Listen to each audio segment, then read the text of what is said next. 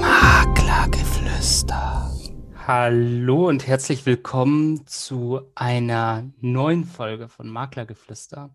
Und ich muss tatsächlich sagen, heute ist eine Folge, aus der ich wahnsinnig viel lernen werde und ich denke auch alle, die sich das anhören. Denn heute geht es um das Thema Recht. Und als jemand, der sich viel mit äh, dem Markt beschäftigt, erlebe ich, wie spannend das Thema Recht vor allem auch im Bereich Immobilien ist. Und deswegen bin ich sehr erfreut, heute jemanden kennenzulernen, der ein absoluter Experte hier in diesem Bereich ist.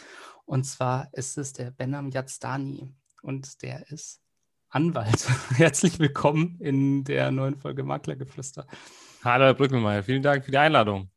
Danke, dass Sie heute Gast sind. Ähm, man kann Menschen immer super gut vorstellen, aber ich glaube, am besten ist es immer noch, wenn man sich selber vorstellt, weil man kann es selber am besten. Und daher überlasse ich Ihnen jetzt einfach mal das Wort. Vielen Dank, das mache ich doch gerne. Also, mein Name haben Sie ja schon gesagt, Benam Dani. Ich bin 36 Jahre alt und Rechtsanwalt mit der Kanzlei jetzt in Rüsselsheim. Ähm, ich habe mich vor einigen Monaten selbstständig gemacht in meiner eigenen Kanzlei und habe den Schwerpunkt Immobilienrecht und Wirtschaftsrecht ähm, zuvor war ich lange Jahre in einer großen internationalen Wirtschaftskanzlei tätig gewesen in Frankfurt und habe da vor allem große Mandanten beraten, war auch im Ausland gewesen, in den USA und habe da vor allem auch das, das, den Schwerpunkt, den ich heute auch habe, Immobilien- und Wirtschaftsrecht gepflegt, den ich so ein bisschen, der mich so ein bisschen begleitet hat, vom Studium bis hin zur Tätigkeit als Anwalt. Und da bin ich, glaube ich, in der Nische ganz gut vertraut. Und jetzt steht perspektivisch bei mir auch nochmal so ein bisschen das zweite Standbein ein. An, als, als Anwalt will ich auch zusätzlich noch ähm, in Zukunft Notar werden und habe dazu die Notarprüfung im letzten Jahr abgeschlossen. Und als, als, als Anwalt in Hessen ist es so, es gibt das sogenannte Anwaltsnotariat und man hat die Möglichkeit, Anwalt und Notar zu sein. Und da strebe ich jetzt auch für die Zukunft hin, um dann rund um das Bild abgeben zu können und dann im Immobilienrecht und im Wirtschaftsrecht auch, auch alles abdecken zu können, was so notwendig ist. Spannend. Also dann geht der Weg definitiv noch weiter und man entwickelt sich immer weiter. Ja, sollte man ja auch immer haben, egal in welchem Berufszweig, aber als, als, als Anwalt und vor allem auch in dem Bereich, den ich mache, ist das halt sehr naheliegend. Ja, Immobiliensachen laufen praktisch immer beim Notar und auch viele wirtschaftliche Fragen. Und ähm, das war für mich dann irgendwo auch immer der konsequente nächste Schritt, ähm, dass man nicht nur als Anwalt tätig ist, sondern auch nochmal eine ganz andere Rolle einnimmt als Notar. Und ich sage mal, so ein Stück weit in Hessen hat man den Luxus und die Möglichkeit, beides zu machen, während es in anderen Bundesländern nicht möglich ist. Da ist man dann nur Anwalt oder nur Notar. Und da finde ich es ganz schön, wenn man die Möglichkeit hat, in Zukunft beide Hüte aufsetzen zu können, je nachdem, wie es, erforderlich ist. Ich habe auch mal gehört, tatsächlich, dass äh, die Notariatsprüfung, ich höre das jetzt heute auch gerade zum ersten Mal, ähm, ja. aber dass die Notariatsprüfung schon eine sehr, sehr große Herausforderung ist. Ist das ja, ja, das ist, das ist ein ziemlich großer Baustein und der eigentlich so hauptsächlich im Weg steht, ähm, wenn man Notar werden möchte. Vor einigen Jahren wurde diese Notarprüfung äh, quasi erschaffen, weil vorher war das ein Stück weit ein recht intransparentes Verfahren mit einem Punktesystem, was dann immer dazu geführt hat, dass, dass nicht derjenige, der am besten sich mit der Materie auseinander, äh, auseinandergesetzt hat, äh, letztendlich auch Notar werden kann, sondern der am längsten dabei ist. So dass so ein bisschen das Klischee des Anwalts mit den grauen, äh, des Notars mit den grauen Haaren dann auch vielleicht äh, entstanden ist. Mhm. Und heute ist man dazu übergegangen, sagt, äh, es gibt eine Prüfung, vor allem das ist die Hauptvoraussetzung. Und da gibt es die sogenannte Bestenauslese. Man sagt, man will die besten Anwälte dann am Ende auch die Möglichkeit geben, Notare werden zu lassen. Und wenn man also gut durch die Prüfung kommt, hat man auch gute Chancen. Aber es ist natürlich ein riesen, riesen Klotz, um einfach mal so ein bisschen Vorstellung zu haben, wie, es, wie ich mich vorbereitet habe. Also es hat etwa ein Jahr gekostet, sodass man immer wieder Zeit neben der normalen Arbeit sich nehmen musste, viel Zeit und auch teilweise ausgeklingt aus einem normalen Job, um das zu machen. Super. Also herzlichen Glückwunsch auf alle Fälle schon mal. Dankeschön. Für den einen oder anderen, der häufiger unseren Podcast hört, äh, der weiß, was jetzt kommt. Wir haben, um tatsächlich Sie, Herr Stani, noch ein bisschen besser kennenzulernen, haben wir immer so Entweder-Oder-Fragen. Mhm die funktionieren so, dass man sagt, okay, ähm, ich versuche jetzt mal ein bisschen auch knapp zu beantworten, aber natürlich auch zu begründen. Und ähm, das ist ein sehr, sehr spannender Punkt. Und ich starte mit, weil ich Recht ja auch super interessant finde, mit einer sehr theoretischen Frage. Und Ähm, manchmal haben wir das Gefühl, so müssen wir uns rechtlich korrekt verhalten oder ethisch korrekt. Und das ist in vielen Dingen das Gleiche, aber manchmal auch ein bisschen unterschiedlich. Aber jetzt denke ich, habe ich selten die Chance, meinen Juristen dazu zu fragen. Und deswegen, äh, wo sehen Sie, sollte ich mich ethisch oder rechtlich korrekt verhalten? Also gibt es einen gewissen Unterschied ja manchmal. Also nicht immer, aber manchmal kann es den geben als Anwalt muss ich natürlich sagen, also ich bin natürlich vielleicht näher an dem Recht dran als an, die, e, an der Ethik, weil das Recht tagtäglich mich einfach begleitet, wobei auch die Ethik natürlich ein Teil ist, einfach, wenn man als Mensch irgendwo handelt als Zivilrechtler und ich bin Zivilrechtler, mache ja auch äh, den Bereich, vor allem, da ich natürlich in meiner Praxis kommt, äh, die, die ethische Fragen kommen dann natürlich seltener vor, wie im Vergleich zu einem Strafverteidiger, der, wenn er einen Mandanten hat, der vielleicht wegen Totschlag oder sowas angeklagt wird, nochmal was ganz anderes an Situationen hat. Aber die, die Schnittstelle also zwischen Recht und Ethik, die ist hochinteressant und hochspannend. Ähm, zum Glück gibt es viele Übereinstimmungen, ähm, manchmal ist es aber nicht so. Und es ist auch einfach so ein bisschen die Frage, das Wertempfinden weicht halt einfach auch manchmal von der rechtlichen Situation ab. Das ist für den einen oder anderen manchmal sehr überraschend. Aber das Recht ist einfach noch so ein bisschen das, der Allgemeinbegriff für alles. Und das soll es einfach wiedergeben. Also, und das ist auch schon gut, dass es so, so es auch gibt. Hm. Eine, eine Sache, und ich glaube, das ist etwas, das haben Sie gemeinsam mit vielen von äh, unseren Hörern, ähm, aber auch mit Immobilienmaklern. Und das ist die Sache, Sie sind selbstständig. Und Sie haben aber auf der anderen Seite auch schon die andere Seite kennengelernt. Sie waren in der Großkanzlei unterwegs und äh, da ist ja das Arbeiten so ein wenig anders. Mit ein bisschen Rückblick jetzt auf die Phase, mit ein bisschen Reflexion, was würden Sie jetzt sagen? Was war aus Ihrer Sicht besser, Selbstständigkeit oder Anstellung? Also, was so gut war, war auf jeden Fall, dass man beides gesehen hat. Hm. Das ist, glaube ich, viel wert. Die Anstellung hat gewisse Vorzüge, ja, so eine gewisse Sicherheit. Diese Selbstständigkeit, und das präferiere ich jetzt einfach tatsächlich, ähm, nachdem ich jetzt erlebt habe, aber auch vorher schon mal gelebt, erlebt hatte, da kann man sich mehr entfalten und ist viel freier. Und das liegt mir wohl deutlich mehr und besser.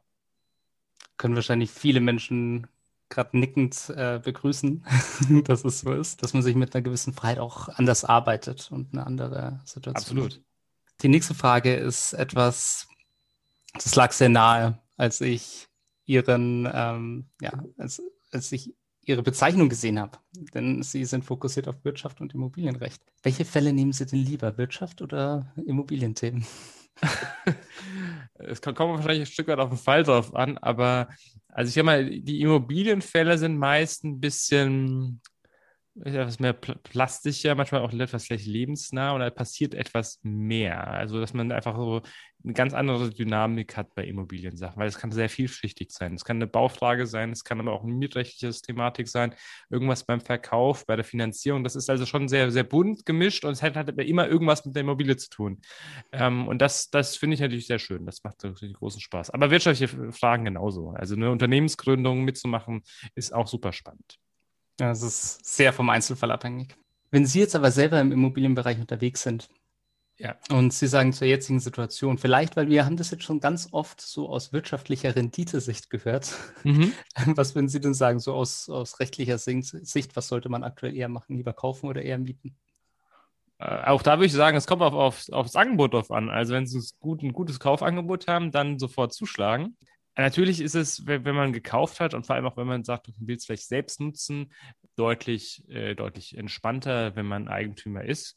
Ähm, weil man kann dann mit seiner Immobilie machen, was man will im Grunde, außer jetzt baurechtliche Vorgaben außen vor gelassen.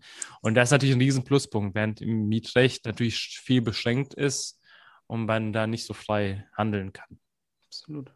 Schön. Jetzt haben wir schon so ein bisschen was über sie gehört, jetzt haben wir sie schon ein bisschen kennengelernt. Ähm, ich muss tatsächlich sagen, ich hatte rückblickend auf meine Schullaufbahn, äh, die ja mehr oder weniger von Erfolg geprägt ist, äh, sagen wir es mal so. Aber ich hatte den Leistungskurs Wirtschaft und Recht. Das ist gut, das hatte ich auch. Das ist also mein erster Berührungspunkt tatsächlich. Und da war es jetzt für mich so, dass ich mir gedacht habe, boah, wahnsinnig viele Paragraphen auswendig lernen, das ist schon irgendwie eine extreme Herausforderung. Wo haben Sie gemerkt, äh, dass Sie sich für Recht interessieren, dass Sie sagen, ich will diesen Weg des Juristen gehen? Mhm. Also bei mir, bei mir war es tatsächlich auch in der Schulzeit. Also ich habe schon so um, eine, um, das Abitur herum schon die feste Vorstellung vor Augen gehabt, äh, du willst äh, Jurist werden, du willst Jura studieren. Da vor allem auch mit dem Gedankengang, ähm, Richter zu werden, weil ich weiß nicht, wieso genau, aber irgendwie habe ich mit dem Richteramt, das fand ich immer sehr faszinierend und spannend. Auch die richterliche Unabhängigkeit, die geschützt ist, ähm, einfach die, die Entscheidung treffen zu können, das war schon sehr, sehr spannend gewesen.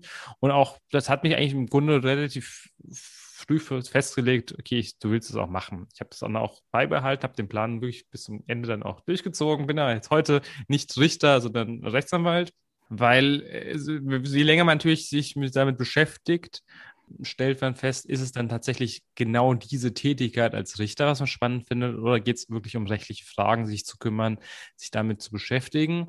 Und da habe ich einfach festgestellt in der Praxis, also es ist nämlich so, nach dem ersten juristischen Staatsexamen folgt dann immer das zweite juristische Staatsexamen und dazwischen hat man eine zweijährige Praxiszeit, das Referendariat. Und da hat man einen guten Einblick und eine gute Einblicksmöglichkeit zu schauen, was machen denn Juristen so? Ob es Richter sind, Staatsanwälte, Anwälte.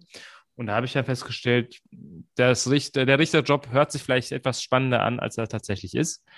Und in der gleichen Zeit habe ich festgestellt, der Anwaltsjob ist dann doch interessanter, vielschichtiger. Mhm und dann auch nicht in so einem Justizapparat ist man eingebunden, was auch nochmal von Vorteil sein kann, sodass dann bei mir dann eher in die Richtung gegangen ist. Aber im Grunde war schon zu Schulzeiten klar, irgendwie, man wird am Ende des Tages hoffentlich Jurist werden. Und es hat auch geklappt und hat auch gut geklappt bisher. Wunderbar. Ja, man stellt sich das ja, glaube ich, immer auch so vor als Richter, gell? Ähm, das, äh, das sitzt jemand und der hört sich jetzt mal die Plädoyers an und überlegt sich dann und gibt dann einem Recht oder dem anderen. ja, genau, das ist so die, die Traumvorstellung. auch so vielleicht so ein bisschen aus Film und Fernsehen irgendwie, dass man vermittelt bekommt. Und wenn man sich aber den, die deutsche Justiz heute anschaut, da, die krankt schon mal ein Stück weit an bestimmten Möglichkeiten. Also das liegt vor allem auch daran, dass in der Vergangenheit vielleicht ein bisschen mehr Ressourcen da waren und heute die Zahl an Stellen ist knapp, die Fälle werden immer mehr ähm, und dann viel ist dann tatsächlich auch in großen Gerichten Masse abarbeiten und das ist nicht unbedingt nur jeder Einzelfall sehr, äh, wo man sich sehr viel Zeit nehmen kann und da wirklich in Ruhe sich dann abwägt oder sowas, sondern es geht darum, auch die Sachen zu erledigen. Und da kann man als Anwalt nochmal ganz anders arbeiten, weil man sich da die Fälle ja selbst aussucht. Das ist ein Vorteil. Und dann auch selbst entscheiden kann, wie viel deckt man ab und wie viel will man nicht abdecken. Ja, ich denke, eine bestimmte Entscheidung, die man, glaube ich, auch am Ende des Tages immer wieder trifft, das ist auch die Richtung, weil Sie haben jetzt gerade gesagt, man kann sich die Fälle auch selber aussuchen. Eine Sache, die man sich auch aussucht, ist irgendwann der Fokus. Mhm. Und dann an einem bestimmten Punkt haben Sie gesagt, ja, Immobilienwirtschaft, das ist schon ein spannender Punkt für mich. Wie haben Sie das entschieden? Wie haben Sie gesagt, okay, Immobilienrecht, äh, Wirtschaftsrecht, das sind so diese, diese Bereiche, die mich besonders begeistern? Also ein Stück weit war das, glaube ich, eher so, dass dass man da, dass ich da reingerutscht bin, ehrlich gesagt. Also ich hatte einen gewissen Schwerpunkt gehabt in der Uni. Das war auch so ein bisschen mit wirtschaftlichem Hintergrund, aber vor allem so Markenrecht, Urheberrecht. Mhm. Ähm, und mit dem Gedankengang bin ich eigentlich auch losgegangen und wollte das erstmals in der Kanzlei nach dem äh, Studium dann auch starten, um das zu sehen. Habe dann festgestellt, das ist noch was ganz anderes an Arbeiten und Möglichkeiten in den Bereichen. Und parallel äh, ergab sich die Möglichkeit, im Immobilienrecht was zu machen. Und ich dachte, na gut, ich bin jetzt, jetzt nicht vorfestgelegt, vollständig, was ich machen möchte. Ich schaue da mal rein und habe dann ganz schnell festgestellt, dass eigentlich der beste Bereich, der mir wirklich auch liegen würde. Zum einen ist, man kommt mit seinem universitären Wissen schon mal recht weit, weil es wird viel einfach Gesetzgebung ist, Gesetzesauslegung. Man, das lernt man sehr gut schon in der Uni. Und ähm, dann habe ich auch festgestellt, es ist halt sehr sehr lebendig und man kann sehr frühzeitig schon unheimlich viel machen äh, im Immobilienbereich und im Wirtschaftsbereich. Und dann äh, hat sich das halt so ein bisschen ergeben. Das war eigentlich eine ganz gute Kombination. Da bin ich ganz happy drum, dass es auch so sich gefunden hat. Wäre vielleicht über andere Umwege auch machbar gewesen, aber ähm, das war so ein bisschen vielleicht glückliche Fügung und ähm, hat mich dann auch irgendwie nicht mehr losgelassen wo ich drüber nachdenke, es hat ja auch schon äh, Überschneidungen natürlich auch mit so einer notariellen Tätigkeit. Also im Immobilienbereich äh, wird das ja auch extrem viel gebraucht. Ja, anders wäre es gar nicht mehr dazu gekommen. Also ich, ich habe auch nie eine Vorstellung gehabt, also jetzt nicht auch nicht in der Schulzeit oder sowas, du wirst jetzt Notar werden irgendwann, das hast du auch nicht vor, äh, zwingend, ja, sondern das, das war viel zu weit weg, ja. Also, mhm. weil auch nicht der Beruf des Notars, da, da strebt man ganz anders hin. Also das ist, es gibt die Bundesländer, wo es die nur Notare gibt. Da kann man die Entscheidung treffen. Aber in Bundesländern, wo es die Anwaltsnotare gibt, das ist halt erstmal Jahre weg. Ja? Also da muss man schon längere Zeit als Anwalt tätig sein, damit es wirklich interessant war. Und wenn man den Bereich nicht abdeckt, ist es nicht unbedingt naheliegend und auch sinnvoll, das zu machen. Bei mir war das halt einfach klar. Hat, irgendwann war man dann das erste Mal beim Notar bei einem Grundstückskaufvertrag und dann ein zweites Mal und so weiter. Und dann dachte man sich, Mensch, das ist eigentlich eine sehr spannende Tätigkeit. Also könnte man sowas doch auch mal irgendwie ins Auge fassen. Hm passt. Jetzt sind wir aber schon viel zu weit in der Zukunft. Ja. Wir, ähm, Die Gegenwart bildet es noch nicht wieder, ja. Genau, das stimmt. Und jetzt im Moment ist es ja, ist ja der interessante Punkt für mich auch gewesen. Sie haben sich dann entschieden, ähm, dass Sie gesagt haben, Immobilienwirtschaftsrecht, das ist ein großes Thema. Und dann haben Sie als erstes in der Großkanzlei gearbeitet. Wie ist es dann so gekommen, dass Sie gesagt haben, nee, ich will mich lieber jetzt auf eigene Füße stellen? Also der Schritt in die Großkanzlei äh, ergab sich im Grunde auch bei mir nach mhm. dem Studium, weil ich die Praxis kennenlernen wollte und vor allem ich vorher kleinere Kanzleien gesehen hatte und gesagt hatte, okay, ich will jetzt auch nochmal eine größere Einheit sehen. Und da ergab es ja die Möglichkeit auch mit dem Immobilienrecht. Ja. Und ich dachte, okay, wieso nicht? Schau es dir mal an. Das ist ja nicht auf, auf Dauer und dann guckst du mal, wie es läuft. Und es, es entwickelte sich aber auf Dauer, ehrlich gesagt, dann. Bis jetzt kürzlich den Schritt gegangen bin in die Selbstständigkeit, weil einfach je länger man in so einer großen Einheit tätig ist, desto mehr merkt man natürlich, die hat unheimliche Stärken, die kann unheimlich viel machen.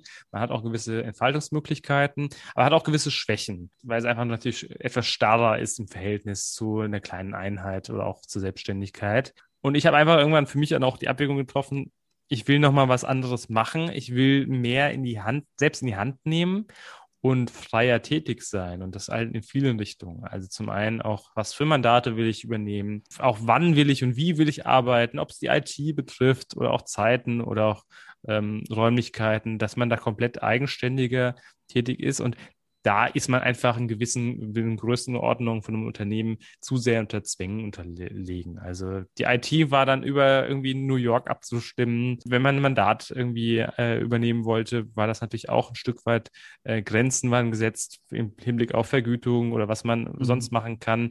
Oder wenn man einen Mieter übernehmen wollte als Mandanten, äh, der auch vielleicht mehr Einheiten hat, dann könnte es sich irgendwie kollidieren mit möglichen anderen Mandaten. Also so kommt man zum, vom einen zum anderen, sodass dann letztendlich man ja auch eine Entscheidung treffen möchte, wie will man dann weiterarbeiten. Und für mich war dann klar, jetzt hast du lange Zeit eine große Einheit gesehen, hast die Festanstellung auch gesehen und du willst aber noch was anderes machen und du willst auch selbst das gestalten und das komplett in die eigene Hand nehmen. Also gibt es nur den Weg, dann auch tatsächlich seine eigene Kanzlei zu gründen, weil alles andere, da ist man einfach zu sehr nicht komplett fremdbestimmt, aber man muss sich ja irgendwo einordnen und das wollte ich dann auf Dauer nicht mehr machen. Ein Punkt, den ich da ganz stark raushöre, das, äh, und das deckt sich sehr, sehr stark mit äh, meinem letzten Gast. Und der hat gesagt, Freiheit ist für mich ein wichtiger Punkt. Ich, also der war früher Bauingenieur ja. und hat dann später gesagt, er will sich auch selbstständig machen und ist mhm. dann in den, in den Maklerbereich gegangen auch wirklich äh, sehr, sehr, sehr spannende Folge. Und auch da ist so dieses Thema für mich sehr stark rausgeklungen, dieses, äh, dieser Punkt, dass man sagt, ich möchte freier sein, ich will selber gestalten, ich will selber schauen, ähm, wie ich weiterkommen kann. Und äh, jetzt ist es aber, glaube ich, natürlich so, dass man am Anfang, wenn man sich selbstständig macht, plötzlich ganz große Herausforderungen hat und plötzlich merkt, das ist irgendwie doch was anderes.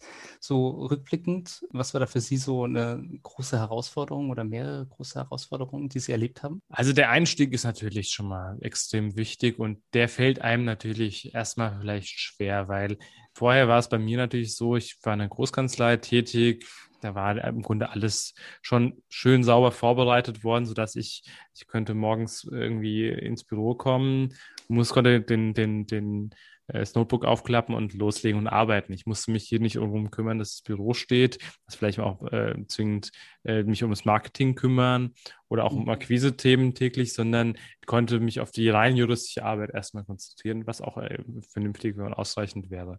Aber jetzt hatte ich eine ganz anderen, jetzt habe ich ganz andere Spielfelder, die ich mit abdecken muss. Also ich habe natürlich die klar die, die Mandatsarbeit, die ich mache, die auch wichtig ist und auch die ich sehr schätze. Aber daneben hatte ich auch nochmal ganz andere Betätigungsfelder. Also das die Kanzlei muss, muss organisatorisch stehen. Es muss vielleicht auch mal marketingmäßig was gemacht werden. Akquise muss ja auch mal gemacht werden. Und so, dass man einfach ganz andere Betätigungsfelder hat, viel vielschichtiger, viel dynamischer und da ist nicht jeder Tag gleich.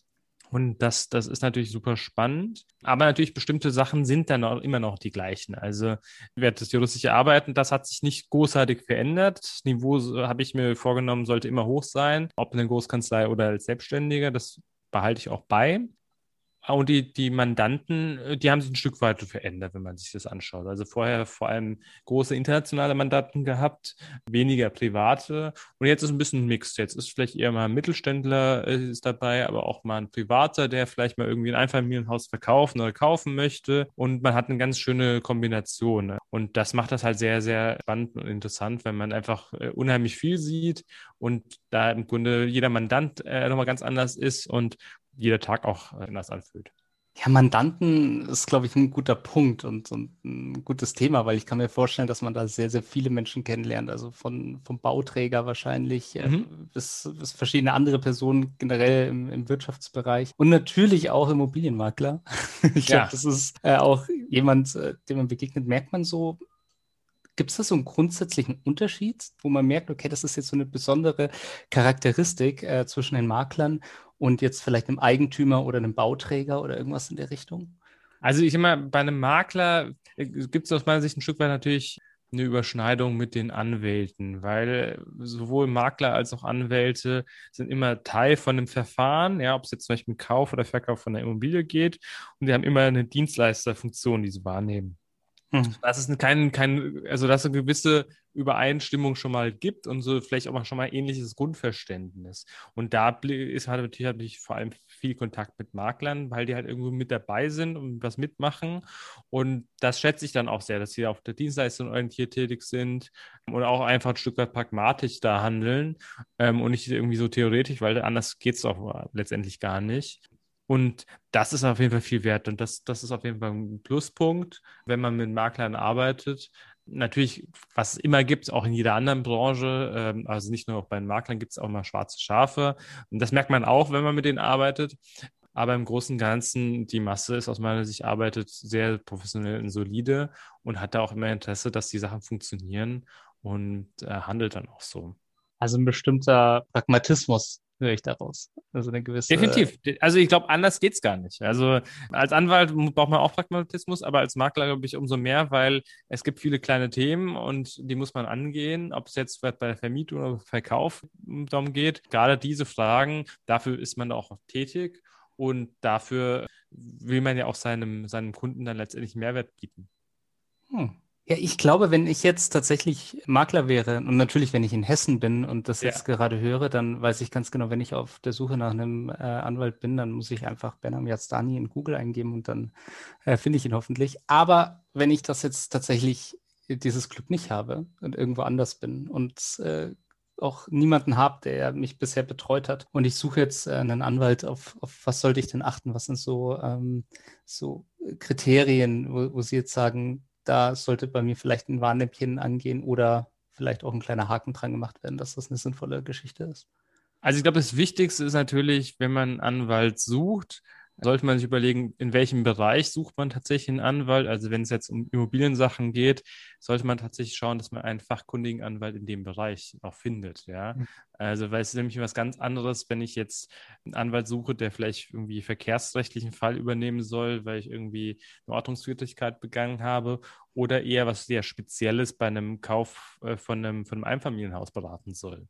Und da, glaube ich, ist fast noch wichtiger als irgendwie die, die räumliche Nähe zu dem Anwalt, glaube ich, der, der Punkt ist wirklich, da muss jemand sein, der fachkundig ist, der irgendwie auch Spezialwissen hat. Da hilft es auch auf jeden Fall, wenn man schon, wenn man ins Internet geht, dann auch mal auf die Homepage vielleicht schaut von einem Anwalt. Wobei ich muss leider sagen, also ein bisschen die Anwaltsbranche ist da vielleicht ein bisschen verstaubt. Nicht immer sind die Homepages auch repräsentativ was ich etwas bedauere. Aber wenn man da bei einem Anwalt sieht, der macht irgendwie Strafrecht, öffentliches Recht und Zivilrecht, ist es wahrscheinlich ein super Anwalt, eher aber eher so die Kategorie Waldenwiesenanwalt. Äh, die muss es auch geben, die machen auch viel, die machen viele kleine Sachen zum Beispiel, aber der, der wird wahrscheinlich nicht die Spezialkenntnis haben, die ich brauche für meinen Fall. Der betreut werden muss. Ähm, und darum sollte man gucken, auf jeden Fall fachkundig und dann lieber mal im Zweifel vielleicht jemanden, der nicht vor Ort ist, sondern weiter weg. Gerade über irgendwie Online-Möglichkeiten und Telefon kann man heute ja auch wunderbar beraten werden, wenn man nicht gerade den Anwalt um die Ecke hat. Ähm, und ansonsten ist immer wichtig, der Anwalt sollte sich Zeit nehmen können für ihren Fall. Also das heißt, das muss, muss ernst genommen werden, das muss auch abgedeckt werden können. Das sollte man auch mal im Vorhinein immer fragen. Also nicht nur, ob man in dem Bereich kann, sondern auch ausreichend Zeit mitbringt, weil das bringt ja sonst nichts. Und man sollte auch gucken, wenn man vielleicht eine Kanzlei mandatiert, übernimmt es dann tatsächlich auch der Partner, der Gründer oder wer auch immer, wo man sagt, mit dem will man arbeiten oder macht das dann irgendeiner von den Angestellten. Also das gehört auch einfach dazu, dass man einen persönlichen Kontakt hat und dann auch einen Ansprechpartner, der, der dann auch wirklich sich um einen kümmert. Ah, okay, also ganz, was ich bis jetzt gehört habe, einfach eine gewisse Fokus auf eine Spezialisierung, dass ein Spezialwissen da ist. Dann auch das Thema, dass sich Menschen Zeit nehmen, dass es auch die Möglichkeit ist, dass Zeit genommen wird, äh, dass man einen gewissen Ansprechpartner hat, vielleicht sogar auch denjenigen, der sich auch wirklich damit auskennt und nicht jetzt hier vielleicht einen ersten, ja, jemanden, der vielleicht nur zuarbeitet normalerweise und ähm, dass man den Fokus darauf setzt. Ja, und ist, man muss einfach so sagen, es ist ja auch als Anwalt ist man auch Rechtsberater. Also man nimmt eine beratende Funktion wahr und das sollte man als Mandat auch genauso wahrnehmen wollen. Also wenn man nicht nur, dass man rein irgendwie eine Antwort kriegt auf irgendwas, sondern auch einen Weg begleiten äh, lässt mit, mit dem. Und das gehört einfach dazu und das ist wichtig. Bevor man jetzt den ersten Weg macht und bevor man den, den ersten Schritt geht und sagt, ich, ich hole mir jetzt einen Anwalt am besten, ist es ja, glaube ich, häufig auch ganz gut, wenn man sich selber schon mal so ein wenig mit rechtlichen Themen befasst hat. Ja. Und ich, es gibt ja so dieses berühmte Pareto-Prinzip, weil ein komplettes Jurastudium wird wahrscheinlich schwierig für einen Makler oder für jeden wahrscheinlich nachzuholen. Was sind so was sind so die, diese kleinen Themen, wo man sagt, okay, das ist jetzt ein absolutes Must-Have? Damit hätte sich vielleicht auch jemand schon sehr viel Geld gespart oder aus Ihrer Erfahrung, das sind immer Sachen, die immer wieder aufploppen und da werden immer wieder Fehler gemacht. Also was ich immer wieder mal erlebe, ist, dass Mandanten bestimmte Geldforderungen zahlen, ja, ob das jetzt auf eine Bauforderung ist oder irgendwas anderes und sich da gar nicht so vertieft Gedanken machen darüber, ob das vielleicht irgendwie ein Thema gab, ob es einen Mangel gab oder sonst was. Und dann später kommen sie dann um die Ecke und sagen, also ich habe da jetzt was gehabt und jetzt, jetzt gehe ich aber zum Anwalt und lass das mal prüfen, ja. Und äh, da muss ich sagen, da es geht schon mal viel verloren. Also man ist zum einen, es geht viel Zeit verloren und zum anderen ähm, sind da schon bisschen Fakten geschaffen worden. Ist auch, ich meine, selbst wenn man die Rechnung bezahlt hat und unberechtigt war, kann man ja immer noch eine Rückforderung verlangen. Aber es ist natürlich was ganz anderes, wenn ich dem hinterher renne. Mhm. Deshalb, wenn man irgendwie, wenn man irgendwie zu irgendwas aufgefordert worden ist, sollte man sehr, sehr wohl abwägen. Reicht das die eigene Expertise zu, zu, einem, zu einer bestimmten Frage oder sollte man vielleicht nicht gleich irgendwie sich Rechtsrat holen, weil oft fährt man damit günstiger, als dann später dann doch nochmal zu kommen, weil dann ist das Kind vielleicht schon im Boden gefallen. Hm. Ich, ist, glaube ich, auch ein fairer Punkt, weil man sollte sich am Ende des Tages auch überlegen, wir alle sind Spezialisten in irgendwas. Ja, definitiv. Und, und wir alle wissen grundsätzlich, wenn wir eine bestimmte Sache machen. Das ist, ähm, ja, wenn man die Ausbildung grundsätzlich nicht hat, ist es häufig schwierig und da macht es auch einfach Sinn, immer wieder sich beraten zu lassen. Ja, auch im Immobilienbereich. Dafür gibt es ja auch Immobilienmakler, dass man sagt, okay, diesen Verkauf rechtlich könnte ich ihn vielleicht alleine machen. Aber es macht dann doch Sinn, wenn ich keine großen Fehler machen will und nicht einen Haufen Geld bezahlen will oder vielleicht einen schlechten Preis nicht raushandeln will, dann sollte ich vielleicht doch äh, mal diesen Weg gehen und zum Spezialisten gehen. Und genauso ist es auch beim Rechtlichen. Hm. Also gerade bei Markt muss ich sagen, also Marktkenntnis bringen die mit und wer, wer, wer glaubt, er hat die eigene Marktkenntnis, äh, das kann, ist natürlich frei, dann tätig zu sein, aber ähm, oft hat man die ja gar nicht. Und deshalb ist das, das Wissen, was man da einkauft, den Berater, den man da einkauft, oft auch, auch lohnenswert. Definitiv. Wenn wir jetzt mal auf den Immobilienmarkt schauen, ich glaube, es gibt wenige Themen, die so sehr uns in der öffentlichen Diskussion in den letzten Jahren beschäftigt haben, wie Entscheidungen. Also der Bereich äh, juristische Entscheidungen, der Bereich Bestellerprinzip beispielsweise, das war ja ein großes Thema. Oder auch der berühmte Mietendeckel, den wir jetzt ganz mhm. lange in Berlin beobachten konnten, der hat die öffentliche Diskussion schon sehr, sehr stark beeinflusst. Was denken Sie, welche, ja, welche Entscheidungen oder welche, welche ähm, Fakten werden den Immobilienmarkt in den nächsten Jahren stark beeinflussen. Also wenn man, wenn man jetzt mal schaut, was so in der Vergangenheit passiert ist, und das ist ja so ein bisschen auch eine Tendenz für die Zukunft, dann sieht man, es passiert unheimlich viel. Also alles, was nur mit Immobiliensachen zu tun hat, Mietsachen zu tun hat, da ist ein stetiger Wandel da und wahrscheinlich äh, wie kaum bei einem anderen Rechtsgebiet. Ja, also Mietendeckel haben sie ja gesagt, Mietpreisbremse gibt es ja da. Aber auch alles, was im Hinblick auf, auf die Pandemie und der Auswirkungen aufs Mietrecht passiert ist. Ja, wann Mieter nicht zahlen müssen oder wann Vermieter vielleicht was äh, zurückgeben müssen. So sehr spannend, ist unheimlich viel passiert. Und es gibt ja noch ganz, ganz große Bausteine, die einem bevorstehen. Ja, Stichwort vor allem Klimawandel. Das geht nicht, ohne, ohne am Immobilienmarkt was zu machen. Ja, also äh, durch Bauen äh, ist auch unheimlich viel Emission. Und da wird über kurz oder lang wahrscheinlich auch der Gesetzgeber einiges machen. Und das wirkt sich dann auch äh, nicht nur auf den Immobilienbestand aus, sondern auch für Neubauten vor allem, aber auch auf, auf, auf die Vermietungssituation. Und da ist halt eine unheimliche Dynamik da. Da wird auch noch viel passieren. Ähm, und man, wenn man hier mal schaut, wie schnell im Moment tatsächlich Änderungen im Mietrecht äh, in äh, kürzesten Abständen dann auch geschehen, das wird uns auch eine Weile begleiten, solange wir noch ein gewissen, gewisses Defizit an Wohnraum haben, in Großstädten beispielsweise, oder solange es einfach nicht ausreichend bezahlbaren Wohnraum gibt. Deshalb wird es uns immer wieder begleiten. Ähm, und da ist natürlich ein bisschen Konflikt da, während einerseits dann das heißt, okay, im Hinblick auf Klimawandel soll es vielleicht weniger Neubauten geben oder andere Neubauten, ist natürlich das Thema bezahlbarer Wohnraum gleichzeitig dann ähm, schwer, beide, beide Ziele zu erreichen. Das wird auch also noch hochinteressant werden und da wird auch noch eine Menge passieren in der Zukunft. Das ist spannend, weil das ist ja ein totaler Interessenskonflikt. Gell? Es gibt ja dieses eines der ersten Wirtschaftskriterien, die ich oder Wirtschaftsgesetze, die ich gelernt habe, war das Thema Angebot und Nachfrage. Ja, wenn, ja wenn das Angebot äh, niedrig ist und die Nachfrage hoch, dann steigt der Preis. Und äh, das, das, ist ja ein Riesenproblem. Dadurch brauchen wir ja immer mehr Neubauten. Gleichzeitig, wie Sie jetzt gerade genau richtig sagen, ist es ja auch ein Thema der Nachhaltigkeit, ein Thema des Klimawandels, dass äh, dieses, dieser Interessenskonflikt wird ja schon sehr, sehr stark aneinander krachen. Ja, und bisher gibt es, glaube ich, noch keine Lösung. Also es, mhm. es, läuft halt irgendwie so ein bisschen parallel. Ähm, einerseits, einerseits versucht die Politik, die Mieten äh, zu, zu, äh, zu bremsen oder zu deckeln. Andererseits äh, ist es dann auch vollkommen legitim aus Sicht der Politik zu sagen, nein, dann werden wir beispielsweise den, den CO2-Preis auch versuchen umzulegen. Also da kommen Themen einfach zusammen mhm. ähm, und man muss schauen, wie sich das weiterentwickelt. Aber es gibt, den Konflikt gibt es und den wird es auch weiterhin geben. Ja, also hoffen wir, man hat ja immer mehr auch so ein paar Bilder im Kopf aus, aus asiatischen Bereichen, wo es dann so ganz kleine Minikapseln gibt, in denen Leute schlafen. Ich hoffe mal, dass. Ähm, hoffentlich jetzt nicht die Zukunft für uns, ja. Ja, hoffentlich nicht, aber ähm, naja, wir werden sicherlich eine andere tolle Lösung finden. Da, äh, da bin ich mir ganz sicher. Ja, aber wir haben jetzt auch noch den, das Thema Bestellerprinzip angesprochen oder, oder beziehungsweise diese Reform des Maklerrechts, die, was ja in den letzten Jahren immer mehr Thema war, diese 50-50-Aufsplittung zum großen Teil auch. Was denken Sie so aus Ihrer Erfahrung, worauf muss sich jetzt ein Makler auf Basis von, dieser, von diesem Wandel jetzt einstellen? Wie müssen sie sich verändern?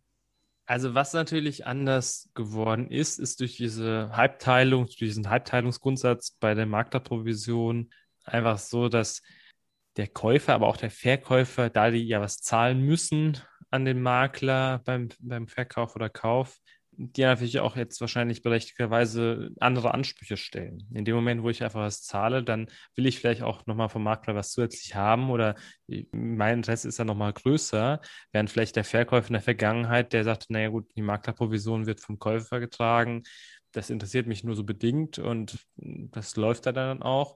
Jetzt ist man noch viel mehr als Makler eher etwas in einer neutraleren Position, wo man vielleicht reinrutscht und vor allem auch darum kümmern muss, dass so eine Abwicklung auch äh, gewährleistet wird. Nicht in rechtlicher Hinsicht, sondern so aus dieser ganzen, aus dem ganzen, äh, aus dem ganzen Vorgehen, das auch funktioniert.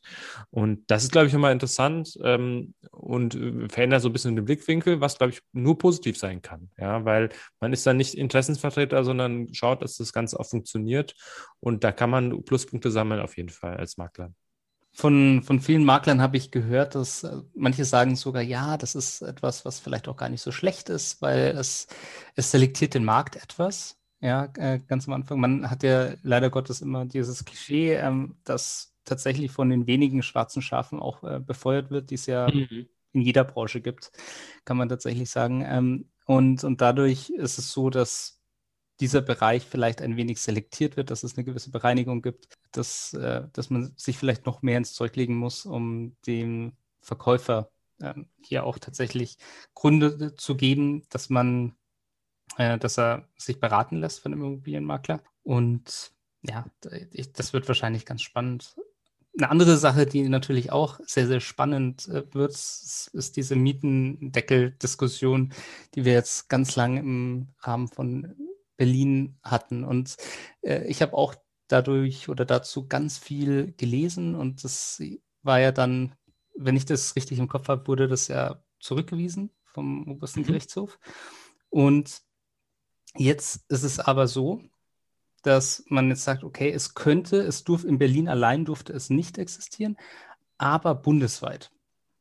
Und ähm, da könnte man das einführen. Aber ist das überhaupt möglich? Ist das jetzt, oder habe ich da irgendeinen Mist gelesen? nee, das ist schon von der, von der, von der Wiedergabe schon, ne, war, war, ich sag mal, fast richtig, aber ich versuche es nochmal komplett einzuordnen. Also das Land Berlin kam irgendwann auf die Idee, auch relativ schlaue Idee, muss man ehrlich sagen, man hat festgestellt, der Gesetzgeber, der, der Bundesgesetzgeber hat ähm, einen gewissen Rahmen geschaffen im Mietrecht ähm, mit dem bürgerlichen Gesetzbuch. Und dann kam das Land, äh, Land, Berlin auf die Idee zu sagen, ja, okay, also das bürgerliche Gesetzbuch regelt zwar die Miete, aber was wir mal ja machen könnten als Land Berlin, ähm, wir sind berechtigt, Regelungen zu treffen auf Grundlage des öffentlichen Rechts zu sagen, anhand dessen regeln wir Höchstmieten und verknüpfen das dann mit äh, Ordnungswidrigkeiten und einer Strafe, wenn man, wenn man die überschreitet. Das war ein ganz, ganz kluger Schachzug, um versuchen, zu versuchen, quasi so mal Landesgesetzgebung zum Mietrecht zu schaffen. Und da hat das Bundesverfassungsgericht gesagt, nee, das funktioniert nicht. Das ist nicht möglich, weil mhm. einfach das Mietrecht eine Bundesangelegenheit ist. Also der Bund alleine entscheidet, wie das Mietrecht äh, geregelt wird und die Länder haben da keine Kompetenz.